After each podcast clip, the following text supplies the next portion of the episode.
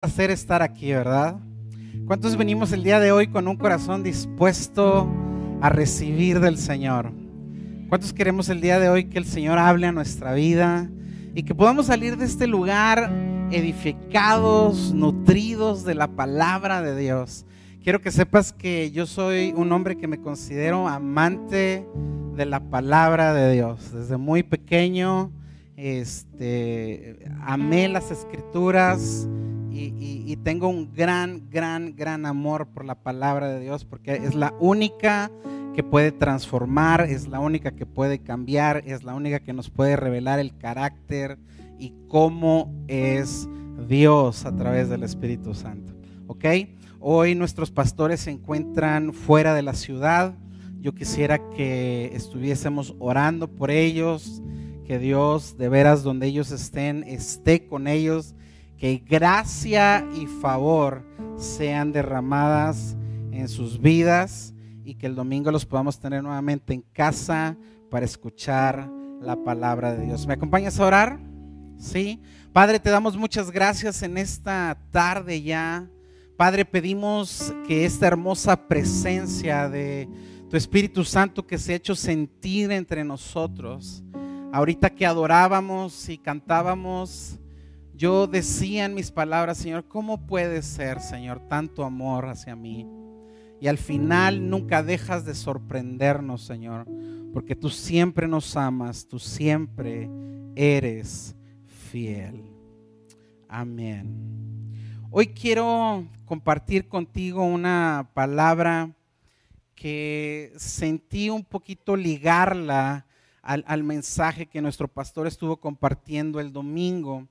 Y nuestro pastor estuvo hablando de cómo acerca, es, acerca de la importancia de estar arraigados, ¿verdad? De cuando alguien está arraigado es una persona que da fruto.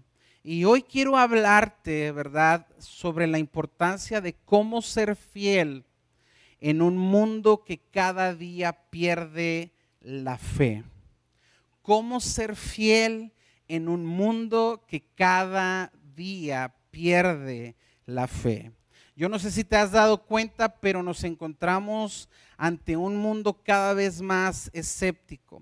Es difícil que hoy día la gente crea, pero lo que es más difícil y que lo que es más raro hoy día es encontrar un valor, un principio que se encuentra dentro del ser humano y esta es la fidelidad. Y sobre todo, fidelidad a la fe. Jesús incluso habla que en los últimos días una de las manifestaciones que se aproxima a su venida es cuando la gente pierda ese sentido de fidelidad y de honra y de falta de fe. Así que quiero que me acompañes al Evangelio de Lucas capítulo 18, los versos 1 al 8. Y algo que me gustaría aconsejarte, aconsejarte, aunque yo sé que no lo proyectan en las pantallas, este es solo un consejo personal. Trata de traer tu Biblia y trata siempre de traer notas. Eso, tomar apuntes, es algo que a mí me ayuda mucho en lo personal. Muy bien, entonces hoy vamos a tratar una pregunta crucial que quiero responder el día de hoy. ¿Cómo ser fiel? En un mundo que cada día pierde la fe. Leemos en la palabra de Dios la siguiente escritura, Lucas 18, 1 al 8. Dice, Jesús le contó a sus discípulos, dice, una parábola para mostrarles que debían orar siempre, dice, sin desanimarse.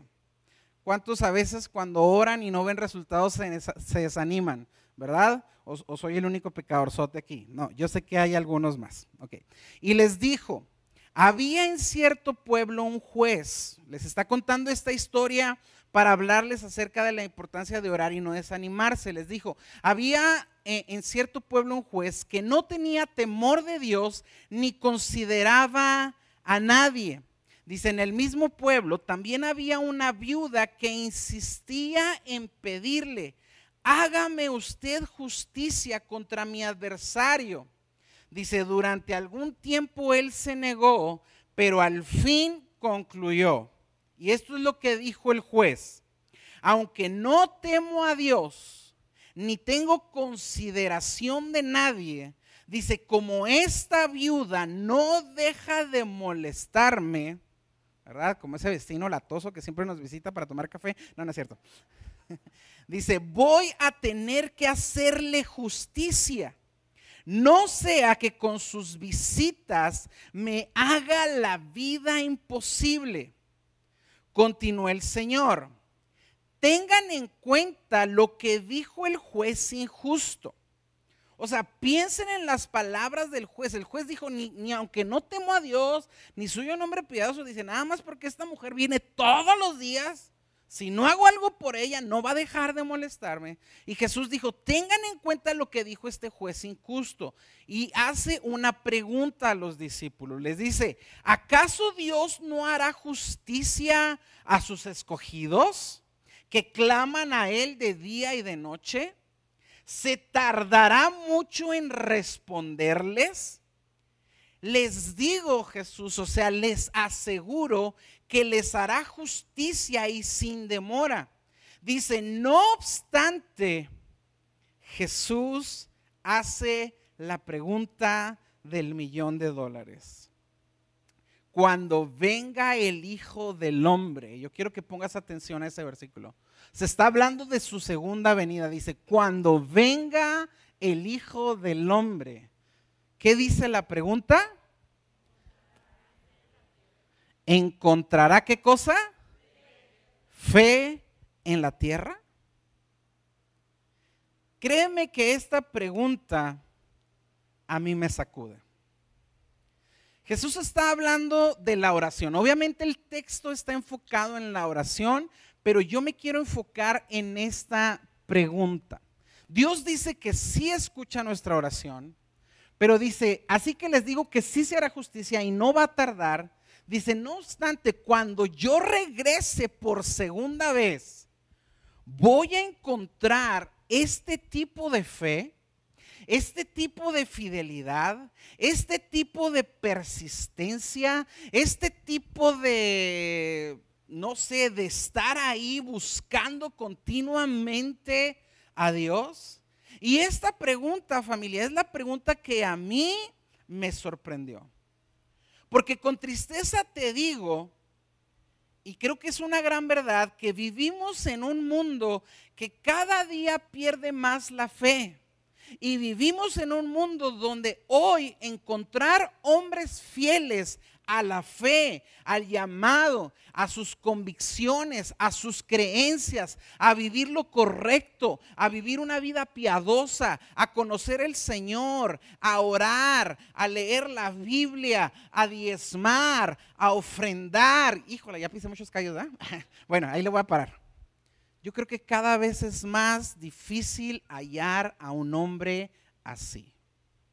Yo creo que conforme más pasa el tiempo, nos vamos convirtiendo cada vez en personas más escépticas o tal vez en personas un poquito más eh, prejuiciosas o de alguna manera eh, eh, medio indispuestas. ¿No te has topado? ¿No te has topado con gente de, ah, yo sí creo en Dios, pero, ah, me gustaría, y luego te sacan un chorro de argumentos es que en la iglesia me ha ido mal, es que he tenido malas experiencias con algunos líderes. O tal vez no necesariamente con la iglesia, tal vez mucha gente se ha vuelto escéptica por razones de, injusticia, de desilusión, de tradición. A veces nos volvemos tan tradicionalistas, tan conservadores, tan puritanos, ¿verdad? Y, la gente nos ve y dice, ay, pues como que no me gustaría ser tanto como tú, la verdad, honestamente, ¿verdad?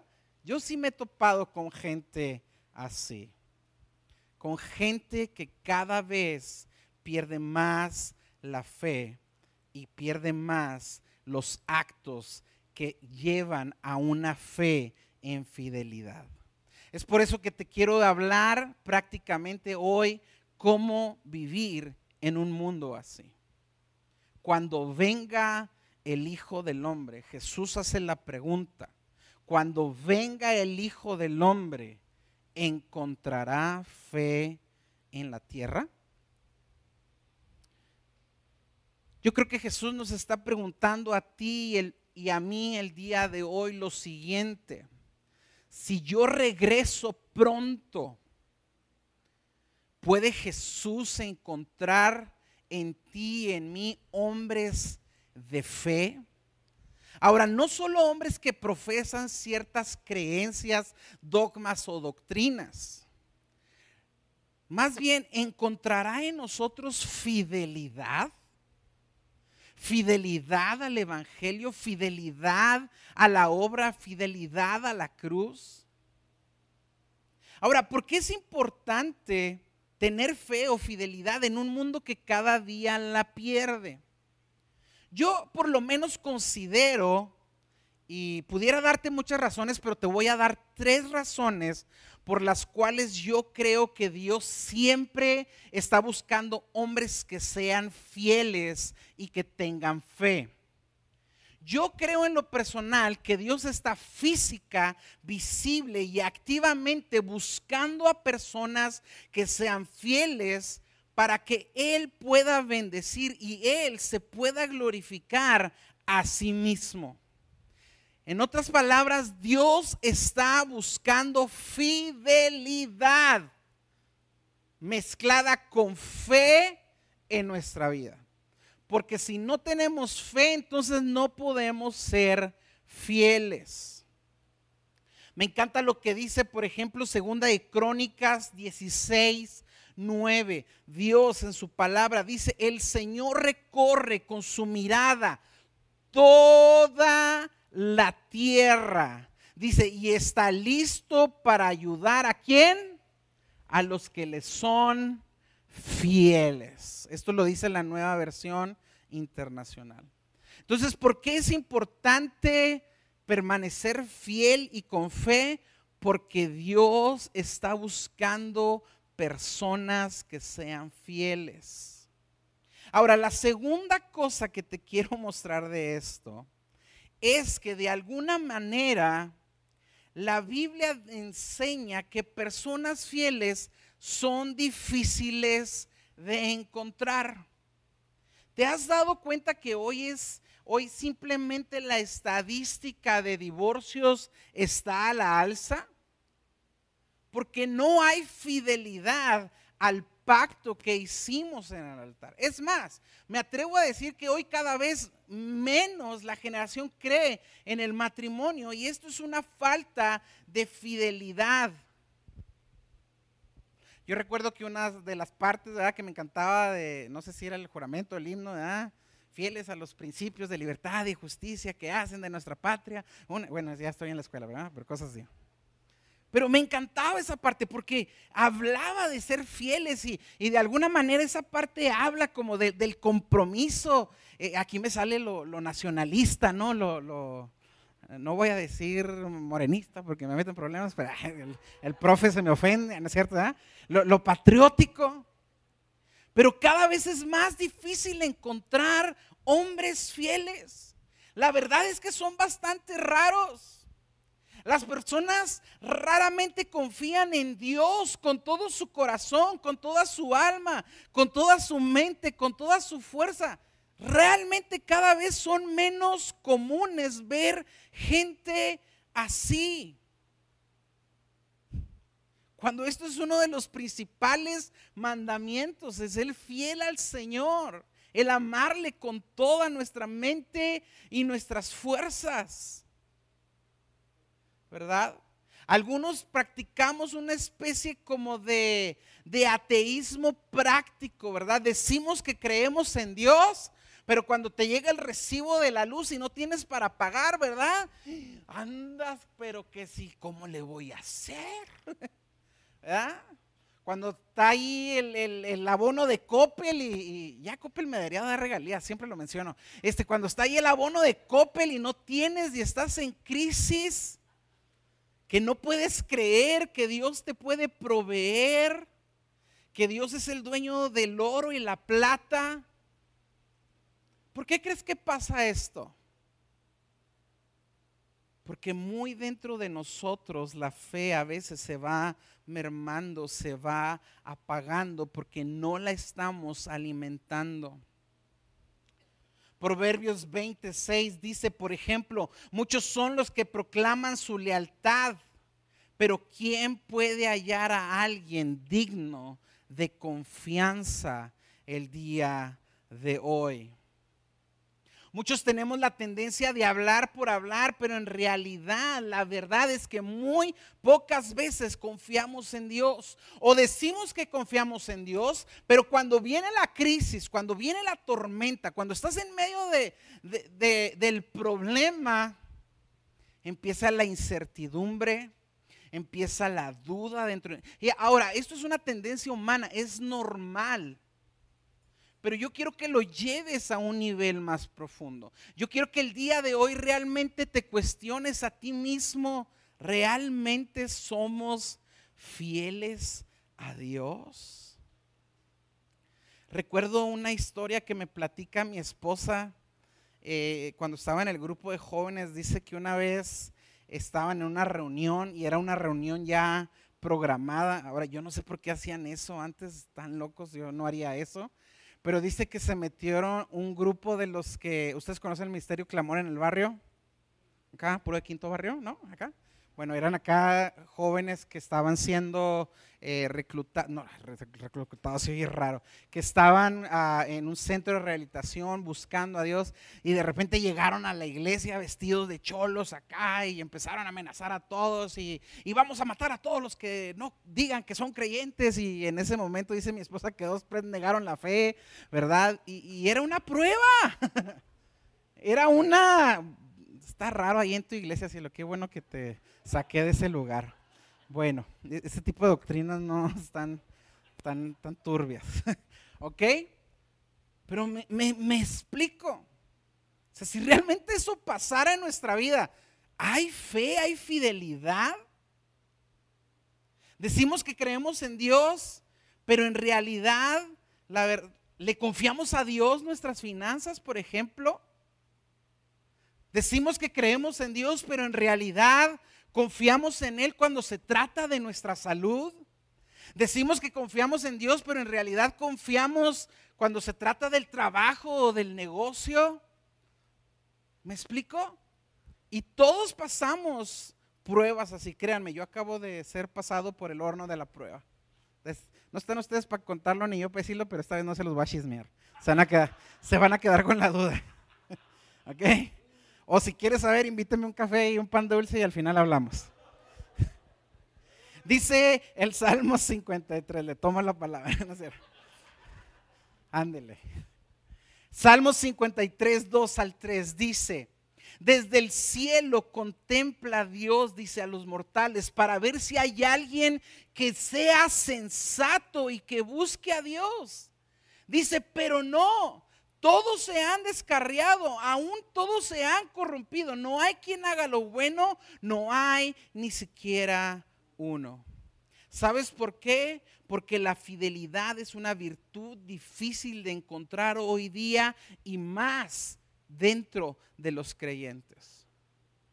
A mí me impresiona cómo hay jovencitos más fieles y leales a sus pandillas o a sus grupos que cristianos fieles a la iglesia, a la palabra de Dios, a los principios de libertad y de justicia que no, no, eso no, ¿verdad? Ya me desvía. Ya me fui por la tangente. Si ya saben cómo soy, ¿para qué me invitan? Ok, bueno. Pero la tercera cosa que dice la Biblia es esta. Cuando uno es fiel, hay bendición y hay victoria. Primera de Juan 5, nos dice, porque todo el que ha nacido de Dios vence al mundo. Y esto es lo que vence al mundo, nuestra fe, nuestra fidelidad. ¿Quién es el que vence al mundo? El que cree que Jesús es el Hijo de Dios. Proverbios 28, 20 nos dice, el hombre fiel recibirá muchas bendiciones, pero el que tiene prisa por enriquecerse no quedará impune. Sabes, mi mensaje para ti el día de hoy es el siguiente. Si tú te mantienes fiel a los principios de libertad, no, no, si tú te mantienes fiel al Señor, Dios te va a bendecir. Yo conozco gente que realmente ha puesto su fe y su confianza en el Señor y te puedo decir, es gente que vive feliz en cualquier circunstancia y en cualquier momento. Porque no pone sus ojos ni su vista en las cosas que son pasajeras, sino la pone en las cosas que realmente son eternas. En otras palabras, te quiero invitar el día de hoy a aprender a ser fiel. Y esta es la pregunta del millón. ¿Quieren saber cuál es? ¿Cómo puedo entonces ser fiel a Dios? Si la clave para que yo pueda vencer en el mundo y tener victoria y gozar de las bendiciones de Dios y cuando Él venga encuentre en mí fe y felicidad, entonces la pregunta es, ¿cómo puedo ser fiel a Dios? Permíteme darte seis consejos. Bueno, eran 23, pero lo reduje a seis. No es cierto. Yo creo que Dios usa seis pruebas en nuestra fidelidad. ¿Quieren saber cuáles son? Venga la próxima semana. No, no es cierto. Seis pruebas de fidelidad. Seis pruebas que Dios usa para hacer crecer nuestra fe. Puede tuitearla, puede ponerla en sus redes sociales, puede tomar anotes, puede tomarme foto, nomás edíteme la papada, por favor. Número uno, la Biblia dice que Dios usa las cosas pequeñas para poner a prueba nuestra integridad. Una de las maneras que Dios va a usar para probar nuestra fidelidad es a través de las cosas pequeñas que ponen a prueba lo que hay dentro de nosotros, nuestra integridad. Lo creas o no, Dios usa a veces crisis en nuestra vida no porque Él sea un Dios malo que quiere tenerte en una tormenta, sino porque muchas veces se requieren de tormentas en nuestra vida para fortalecer nuestra fe. ¿Cuántos saben que los que son grandes líderes en el mundo han atravesado difíciles pruebas en la vida? ¿Cuántos de ustedes han ido a comer pollo de Kentucky Fried Chicken? No, neta, sí me deben de dar comisión, ya dije un chorro de marcas. ¿Ok? ¿Cuántos de ustedes han comido pollo del Kentucky? ¿Han leído la historia del general Sanders? ¿Cómo quebró? ¿Cómo intentó un chorro de negocios? ¿Cómo le fue bien mal en los negocios? Un día le fue tan mal que se fue a su casa, hizo pollo frito y se puso a venderlo y le funcionó. y le pegó el negocio. Porque las crisis en nuestra vida nos hacen más fuertes. Dios no las envía, pero las permite para que nuestro carácter sea fortalecido.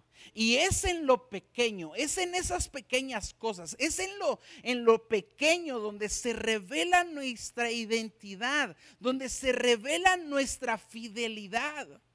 A veces nos dejamos apantallar por misterios a lo mejor de multitudes, ¿verdad? Y menospreciamos a lo mejor al ministro que está allá en medio de la sierra, que tiene tres ovejitas y que tiene 40 años pastoreando allá en la sierra y decimos, ay, pobrecito, ¿cuál pobrecito? Ese hombre es fiel. Y cuando Cristo venga, créeme, tendrá su corona y su galardón.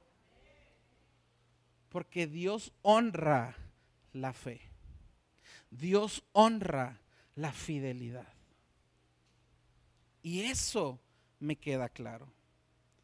Fidelidad es lo que Dios quiere de nosotros. Y ahora, la fidelidad exige integridad. porque son los fieles los que revelan su integridad en los pequeños actos invisibles que nadie conoce. Es en los pequeños actos invisibles donde realmente Dios ve nuestra fidelidad. El éxito nunca será la plataforma, el éxito nunca será el ser visto, el éxito no estará en ser aplaudido y reconocido, el éxito está en ser fiel. ¿Qué ya tan pronto? Apenas iba comenzando. Lucas 16, 10 dice, el que es honrado en lo poco, es decir, el que es fiel en lo poco, también lo será en lo mucho. Y el que no es íntegro en lo poco, tampoco lo será en lo mucho. La bendición se revela en las cosas pequeñas. Y sabes, yo he entendido algo de la vida. A veces las cosas no tienen que ser mías para que yo las disfrute, pero puedo disfrutarlas y cuidarlas mientras no son míos. Y esto también exige fidelidad. Y mayordomía es fidelidad también. La segunda cosa que Dios usa para probar y ver y, fortalecer mi fe y mi, fidelidad es mis talentos. Diga conmigo mis talentos cada uno de ustedes, aquí hay un arsenal de Dios. Aquí hay personas creativas, aquí hay personas talentosas, aquí hay personas que están llenas de recursos. Y a veces es una tristeza ver tanto don y tanto talento no usado para la gloria de Dios. Te voy a decir algo que he descubierto. Los hombres que viven para sí mismos viven una vida miserable y egoísta. Pero no hay nada más grande en este mundo que darte a ti mismo para el reino de Dios y vivir por Jesucristo.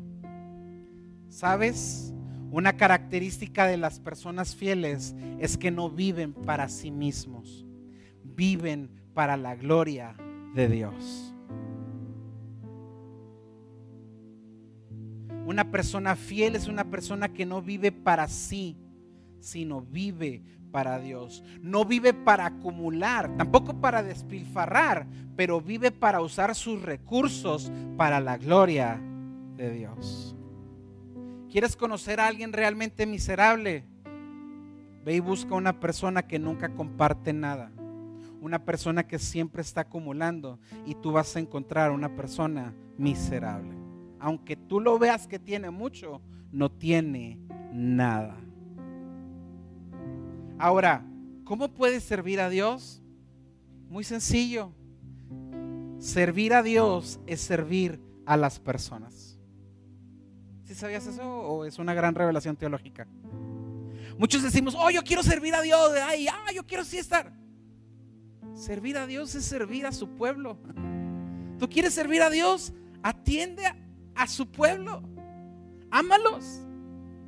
Ve con la viuda, ve con el pobre, ve con el necesitado. Eso es servir a Dios. Servir a Dios no es plataforma. Eso cualquier buen orador lo puede hacer. Cualquiera que estudie, cualquiera que exponga en una clase con una, iba a rotafolio, pero ya no se usa más. cualquier PowerPoint puede. Yo soy, yo sí fui de los de rotafolio. Estoy aprendiendo a usar estas cosas. Pregúntate cuántos talentos tienes y pregúntate qué tan fiel estás siendo para usarlos para la gloria de Dios. ¿Qué habilidades tienes? ¿Puedes arreglar cosas? Qué bueno. ¿Lo estás usando para la gloria de Dios? Eres mecánico, qué bueno, lo estás usando para la gloria de Dios. Eres bueno en los negocios, qué bueno. Yo espero que tus días no sean generosos. Los estás usando para la gloria de Dios. Eres bueno en la organización, excelente. Lo usas para la gloria de Dios. ¿Sabes por qué Dios nos hizo a todos diferentes? Para que todos pudiéramos servirle. Porque hay cosas que yo no puedo hacer pero que tú sí puedes hacer. Y hay cosas que tú puedes hacer que yo no puedo hacer.